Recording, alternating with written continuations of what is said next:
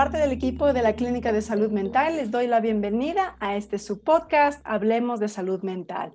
Yo soy Valeria Troya, soy su host, soy doctora en Psicología Educativa e Infantil, soy parte del equipo de la clínica, soy mamá y soy esposa. Hoy estamos comenzando una pequeña serie en el tema de la ansiedad. Vamos a estar conversando de qué es la ansiedad, cómo la podemos reconocer, cómo la podemos pelear y cuándo podemos pedir ayuda. Para esto, el día de hoy me acompaña Micaela Jiménez. Ella es psicóloga clínica. Micaela, ¿cómo estás? Bienvenida. Hola, Vale, ¿cómo estás? Muchas gracias por invitarme. Efectivamente, yo soy psicóloga clínica, soy ex estudiante de la Universidad de San Francisco y hice mi maestría también en psicología clínica y hice mi PhD en Reino Unido en Counseling Psychology. ¿sí? Entonces, soy una psicoterapeuta practicante y además soy profesora ahorita a tiempo completo en la San Francisco. Qué chévere tenerte. Gracias, Micaela, por estar con nosotros. Bueno, ahora el término ansiedad, Mica, como que ha dejado de pasar dentro de lo que es terapia, ¿no? Dentro de lo que es trastornos mentales. Lo estamos usando más y más en el diario vivir. Obviamente con lo que hemos vivido con la pandemia, la cuarentena, pérdidas de trabajo, clases virtuales, el que ya no podemos vernos naturalmente unos con otros, es algo que a todos nos ha estresado, ¿no es cierto? Nos sentimos ansiosos, decimos. Muy frecuentemente usamos esa frase. Pero cuéntanos, ¿qué es ansiedad?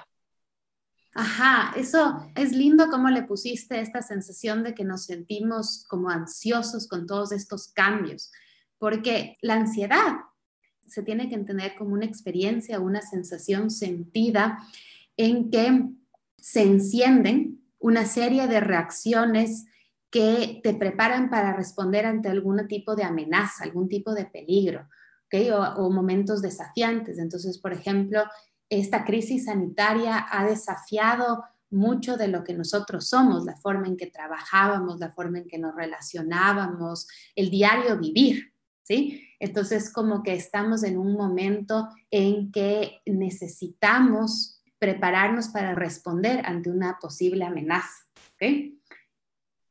Y entonces, Nika, el hecho de que a veces tenemos temor a algo, ¿no es cierto? El temor es una respuesta a algo real, a una amenaza real. El estrés es cuando algo un poco nos desafía más allá de nuestras habilidades. Pero entonces la ansiedad pasa a esos dos niveles, ¿no es cierto? No es necesariamente temor a algo real, sí es un poquito de estrés, pero va más allá. Entonces, tú dirías desde la parte de la psicología clínica, ¿Es normal que sintamos ansiedad? Claro que sí, claro que la ansiedad es normal, es natural y lo que se llama la ansiedad a nivel óptimo, ¿ok? A un nivel que aparece para que nosotros podamos enfrentar desafíos, ¿sí? Entonces, las personas, por ejemplo, si tú tienes una fecha límite para entregar un trabajo, ¿no es cierto? Y eh, ese trabajo es desafiante, es difícil, necesitas un nivel de ansiedad que te ayude a focalizar toda tu energía corporal, mental, comportamental para que tú puedas entregar este trabajo, ¿sí? Porque si no lo entregarías, tendrías una sensación, por ejemplo, de vergüenza, de que es humillante no entregarlo. Entonces, la ansiedad como que te ayuda a completar metas, te ayuda a completar objetivos. Entonces, las personas necesitamos niveles de ansiedad óptimos. El problema es que hay un momento en que se vuelve problemática porque ya nos deja de servir, nos deja de proveer información para cumplir con nuestras metas, con nuestros objetivos. ¿Sí? Me acabas de hacer un bonito ejemplo de cuál es el rol de la ansiedad, esos límites saludables, cuando necesitamos prepararnos para algo o cuando estamos en una reunión con muchas personas, un poquito esos niveles van subiendo, pero los podemos manejar. No solo manejar, sino la ansiedad nos ayuda, nos da información, mm. nos da información anticipada sobre un evento que posiblemente puede ser peligroso, posiblemente puede ser amenazante. Entonces te dice, hey, acuérdate, o desafiante, ¿no? Acuérdate que lo que viene puede ser desafiante para ti, entonces tú necesitas entregar toda esta energía que tienes hacia ese objetivo. Y para eso nos sirve. Y aquí es algo bonito porque nos empiezas a decir cómo funciona el cuerpo, ¿no es cierto? No sé si nos quieres contar un poquito de cuando empiezan a subirse un poquito los niveles de ansiedad, ¿cómo responde el cuerpo, por ejemplo?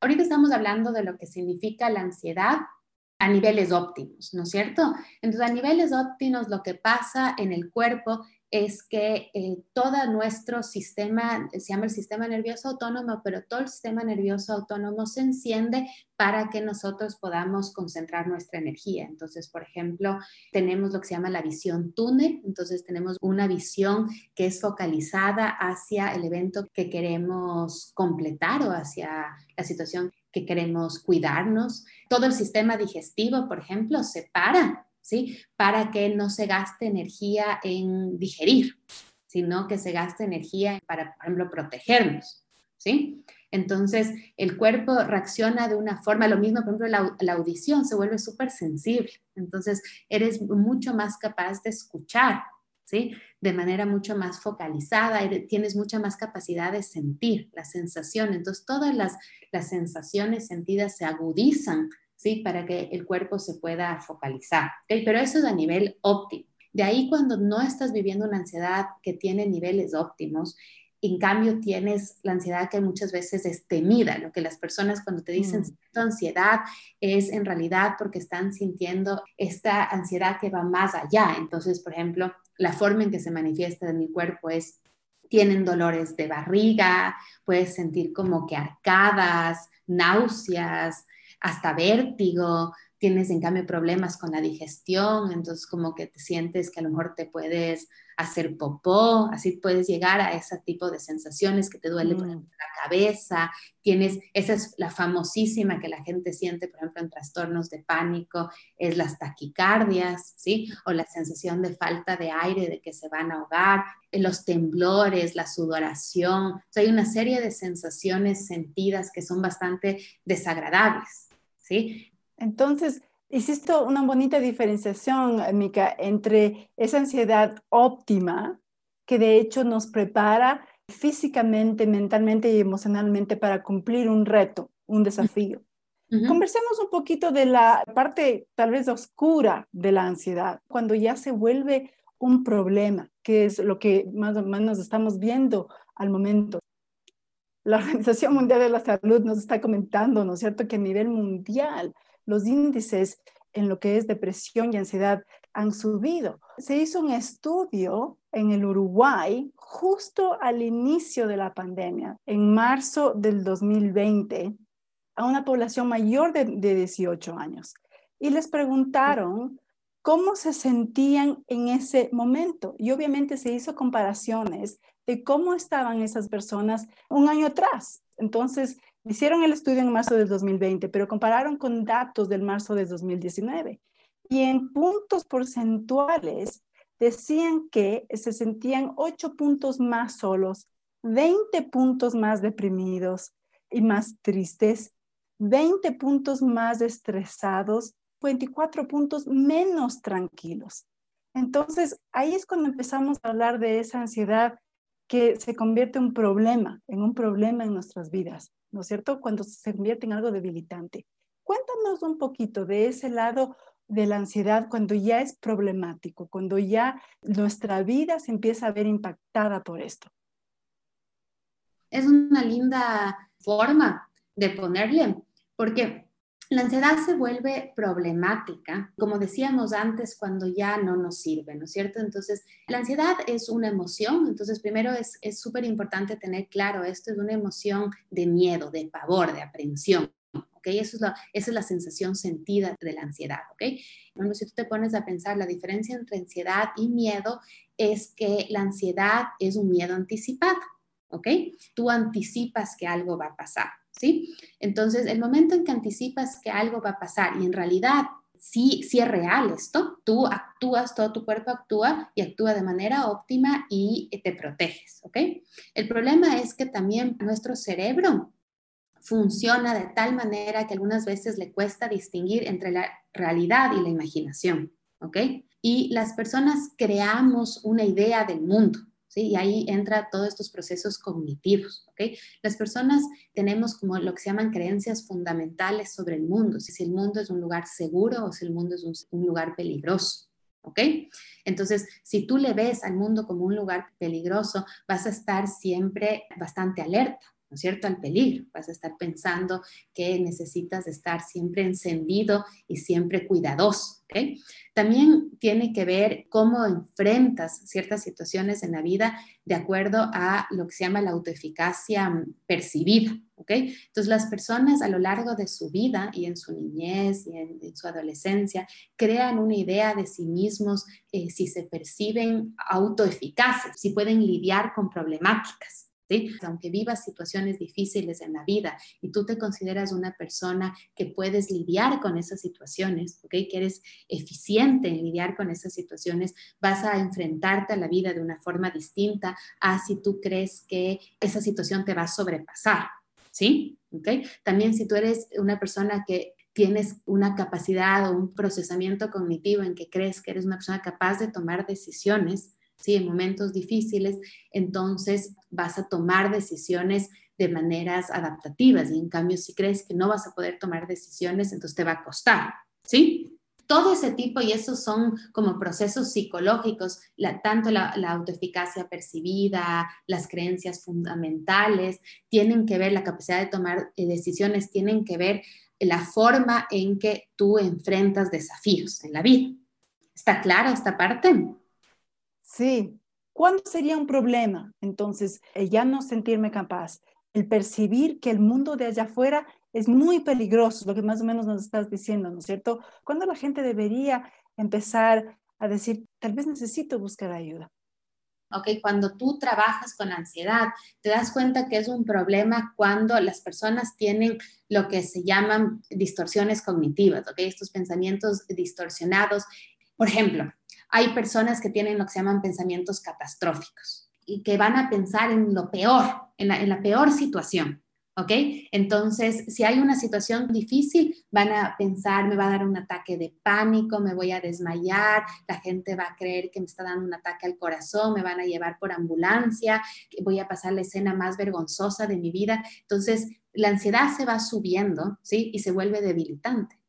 ¿Sí? Así se vuelve la persona ya en ese nivel de ansiedad ya no puede actuar, ¿sí? No puede actuar para su beneficio. También hay lo que se llaman los pensamientos dicotómicos, ¿ok? Polarizados. Entonces la persona, en cambio, siempre piensa en algo que es siempre o nunca, bueno o mal, no logra ver matices y la vida está llena de matices, ¿sí? Todo o nada. Entonces, el momento en que tienes esta forma de pensar, que estas distorsiones cognitivas, la ansiedad se te sube, estás viviendo una, una situación y piensas, esto es todo o nada, ¿sí? O esto es bueno o malo, no vas a poder procesar las emociones de la manera en que eh, sea óptima para ti, que sea información que sea saludable para ti. ¿Sí? Mm, mm. ahí es cuando se vuelve un problema, cuando la forma, así un problema, si le ves desde este lado contigo, un problema es cuando las personas, la forma en que piensan está distorsionada. Eso es un poco como en resumen lo que, lo que quería explicar, esta idea de que la forma en que piensan está distorsionada y, y cuando está distorsionada la forma en que piensas, ¿sí? Ya le puedes subir a tope a la ansiedad. Claro, y lo que tú nos dices de todos estos pensamientos si lo podemos poner en palabras más criollas, tal vez eh, pensamientos muy, muy exagerados, ¿no es cierto? El decir, o me quedo en casa y no salgo nunca, porque el rato que salga de ley me contagio, ¿no es cierto? Esto sería este ah, pensamiento extremo. Esa es una linda forma de pensarlo, es como que si salgo me contagio, entonces me quedo siempre encerrado, ¿sí? No puedo ver las matices de ver qué exactamente podría ser, ¿sí? Que esté como en el medio de, ¿sí? O veo la situación, por ejemplo, veo lo de la crisis sanitaria y ese es otro concepto en la parte de psicología, en la parte cognitiva, que se llama abstracción selectiva. Entonces, cojo esta situación de la crisis sanitaria y lo único que hago es ver lo peor de la situación. Entonces, abstraigo selectivamente mm. de la situación lo negativo. ¿Sí? Entonces, esto es lo peor que me ha pasado. nunca vamos a salir de esto, ¿sí? Y a lo mejor hay otras cosas en la vida que están, que están bonitas, a lo mejor que estás compartiendo más en familia, que tienes eh, eh, tiempo mm. para tus hijos, para jugar, no puedes, no, logras ver eso, ¿sí? Sí, sí, y qué bonito ejemplo que diste, Mica, porque esta crisis nos impacta a todos. Esto es, es duro para todos, ¿no es cierto? Pero no necesitamos salir derrotados después de la pandemia o no necesitamos que nuestros hijos salgan derrotados después de la pandemia. Podemos salir más fuertes. Entonces, es un poco este concepto que también tenemos en la psicología, ¿cierto? Después de un trauma, el que eso nos ayude a fortalecernos y salir más fuertes después de la crisis. Sí es posible, sí se necesita ayuda, se necesita de mucha esperanza, pero hay la posibilidad.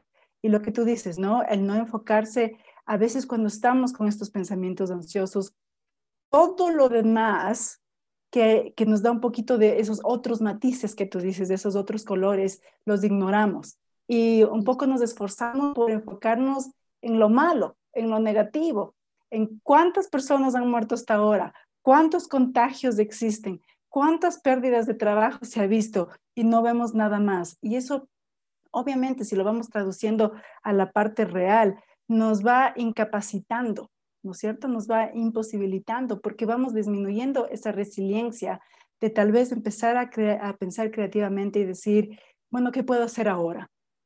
O si es que podemos salir al parque con mi familia, eh, no necesariamente nos vamos a contagiar porque vamos a guardar las medidas de seguridad y podemos regresar, cambiarnos de ropa, limpiarnos, usar mascarillas, etcétera. Podemos empezar a revivir y de retomar la, la, normalidad, ¿no es cierto?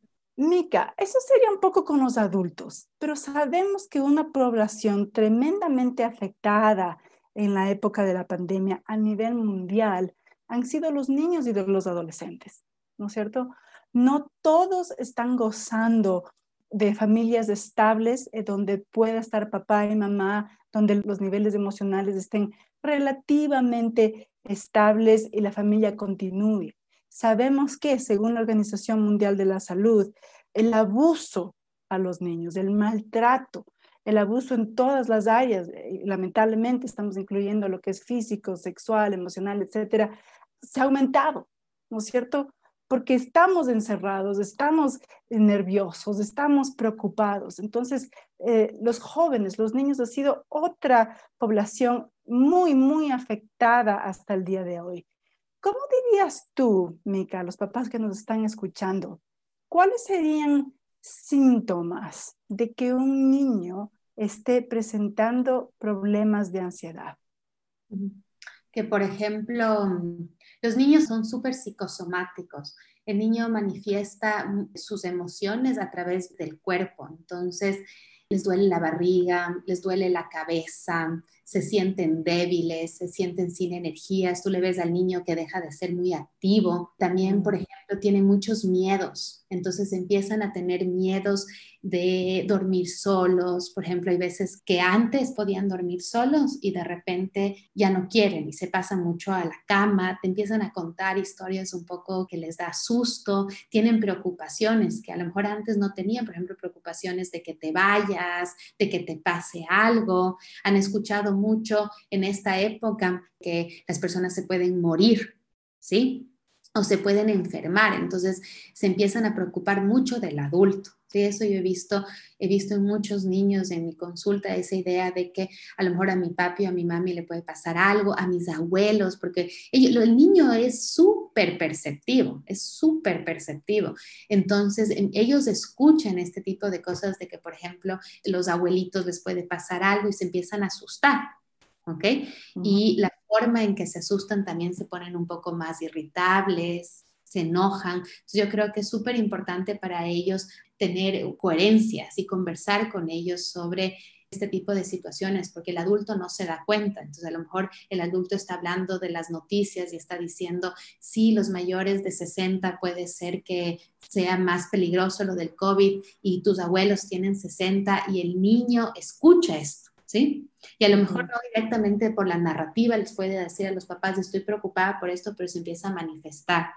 ¿sí? Sí, sí, como tú dices, qué interesante. Un niño y hasta un adolescente, diría yo, les cuesta poner esto en palabras, ¿no es cierto? Y muchas veces a los adultos nos cuesta poner esto en palabras. Entonces, es una manera, como dice Mika, muy sintomática el cuerpo, ¿no es cierto? Los comportamientos que nos empiezan a hablar. Yo siempre les digo a mis, a mis estudiantes, el comportamiento es un lenguaje. Entonces, aquí es tan importante que el adulto esté pendiente de esos cambios de comportamiento. Lo que dice Mika, si antes dormía bien, ahora ya no duerme bien, aparentemente de la nada. Si antes comía, ahora ya deja de comer. O esos llantos sorpresivos, ¿no es cierto? Abruptos, sí. Eh, o esos eh, emperres, que a veces les decimos emperres, y uno dice, ¿es realmente un emperre o aquí hay algo más? En este tiempo no tienen guarderías o colegios, pero la ansiedad también se ve mucho ahí. Así que tu hijo te empieza a decir, ya no quiero ir, a cosas que antes les gustaban. Entonces yo, como a los padres de familia, si escuchan este podcast, lo que yo diría es, fíjense en si a tu hijo le gustaba una actividad antes y le deja de, de gustar de una manera demasiado repentina, ¿sí? Y sin una coherencia, sin una lógica, échale el ojo ¿sí? Ahí no necesariamente es un problema, pero sí es algo que a lo mejor quieres conversar, quieres a tanto con el adolescente, con el niño, me quieres preguntar, a lo mejor, ¿cómo así dejó de gustarle esto? ¿Qué pasó? ¿Qué pasó? Sí, y a lo mejor simplemente no le gustó por algo, pero a lo mejor es algún tipo de, de miedo, de susto que se le ha ido creando. Sí, y aquí también el invitarles a los adultos a estar pendientes de palabras como estoy aburrido, todo me aburre, ¿no es cierto? O no quiero eso, no me molestes, o este cambio de temperamentos, de que están bien y ahora están bravísimos, insultan, entre comillas, están irrespetuosos, y uno se queda, pero mi hijo no era así. Y algo que yo estoy viendo, Mica, un montón con mis clientes es, entre comillas, estos niños hiperactivos. Y cuando yo converso con las familias y le digo, papás, ¿han logrado salir? ¿Cuántas veces a la semana pueden ir a un parque o salen al jardín o salen a la terraza? ¿Cuántas veces están pateando una pelota? Y me dicen, bueno, casi nada. Entonces, mi pregunta es, ¿es este un niño hiperactivo? ¿Es este un niño malcriado? ¿Es este un niño ocioso que está acostado al frente de la computadora sin querer recibir clases? ¿O es un niño que realmente está ansioso? Un niño que ya está con sus niveles de estrés muy alto, ya no puede más con la pandemia. Y es algo para los adultos el, preguntarnos. Así, eso me parece tan interesante lo que dices y me trae también recuerdos justo de la otra vez que también un cliente me preguntaba sobre esta sensación, porque yo creo que el adulto algunas veces cree que es más introspectivo de lo que es, ¿sí? Y no se da cuenta también algunas veces de sus niveles de ansiedad. Entonces, este adulto me decía un poco lo mismo que tú estás diciendo, mi hijo, y de cuatro años. Este niño de cuatro años eh, parece ser que no lograba atender al Zoom porque tienen como una guardería virtual y eh, tenía que tener como descansos, tenían solo descansos de 10 minutos. Y como los papás también, ellos necesitan trabajar, necesitan hacer los quehaceres domésticos, necesitan cocinar, necesitan tantas actividades, como tienen ese deseo de que el niño sí se pueda como concentrar, ¿sí? En esta situación, pero el niño no se concentraba. ¿Sí? Y yo pensaba dentro mío cuando escuchaba esa sensación, este niño es natural, a los cuatro años tú necesitas correr, necesitas saltar, necesitas hacer actividades que son mucho más físicas, de, mucha más motricidad. Exactamente. Y, salir a la naturaleza, como tú dices, estar cerca de otros niños, entonces todo un cambio, ¿ok? Y un adulto estresado y ansioso modela ansiedad hacia el niño. Y eso también es súper importante. Hay mucha investigación alrededor. Si tú eres un adulto ansioso, puedes generarle a tu hijo ser un niño ansioso. Lo que dices es importantísimo. Es increíble cómo niños y adolescentes se alimentan de nuestras emociones. Es como si tuvieran un sexto sentido, como que si nos olieran cómo está papá y mamá.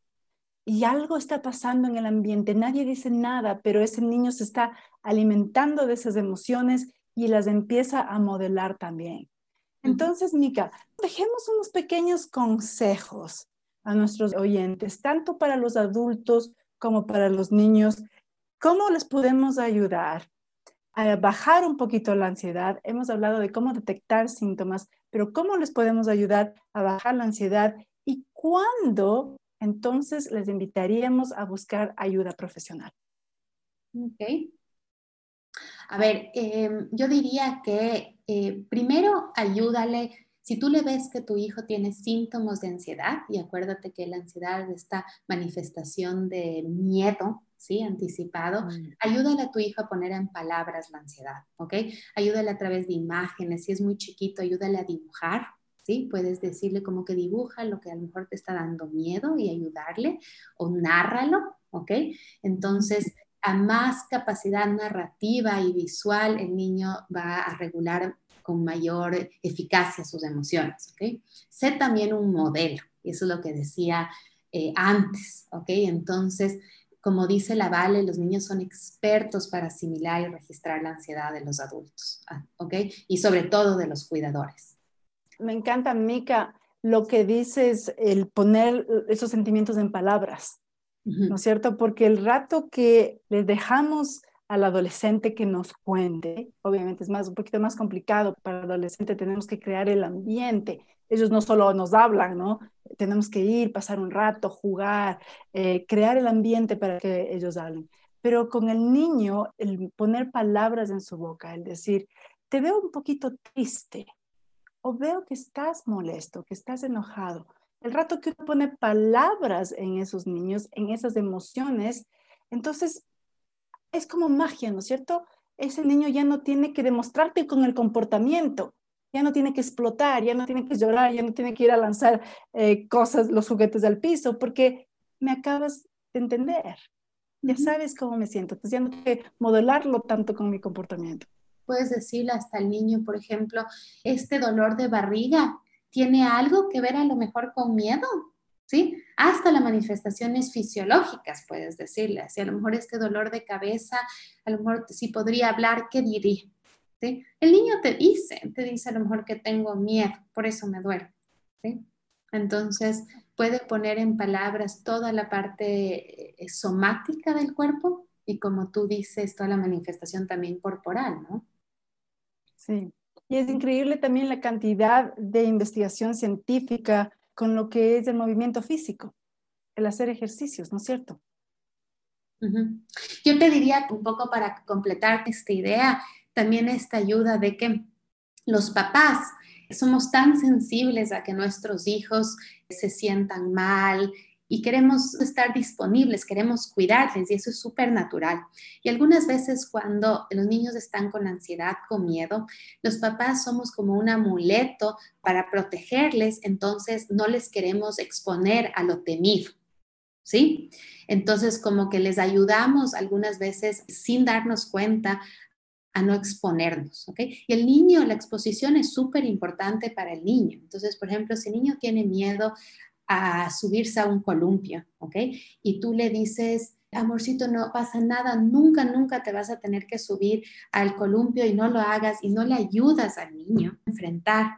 Al final, el niño no va a poder vivir experiencias que a lo mejor son bonitas, en realidad, ¿sí? Que después le pueden gustar. Entonces tú como un adulto puedes ayudarle, no, no lanzarle, ¿no? No decirle ahorita te subes en este rato, pero le puedes como ser su bastón para ayudarle a enfrentar a ciertas situaciones que son temidas. Por ejemplo, hablar a lo mejor en público, conocer a alguien nuevo, ¿sí? Entonces yo creo que es súper importante practicar la exposición con el niño.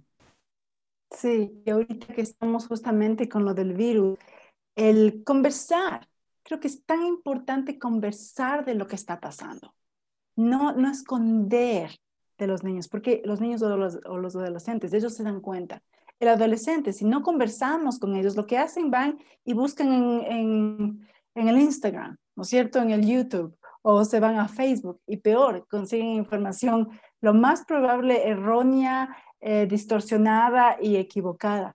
Así que qué mejor que en familia el poder conversar, aclarar las cosas y ponerle nombre a las cosas, ¿no es cierto? El, poder decir también como adultos, mi amor, a mí también me da miedo, pero si nos lavamos las manos, si tenemos nuestra mascarilla, si nos distanciamos, entonces vamos a estar a salvo. el transmitir esa esperanza, ¿no es cierto? Es porque también son nuevas alternativas. Eso me hizo a mí pensar, ahorita hablábamos de niños, pero me hizo pensar también en adolescentes. Hay adolescentes que ahorita están sin ninguna interacción interpersonal, ¿sí? Porque tienen miedo, ¿sí? Sus papás tienen miedo.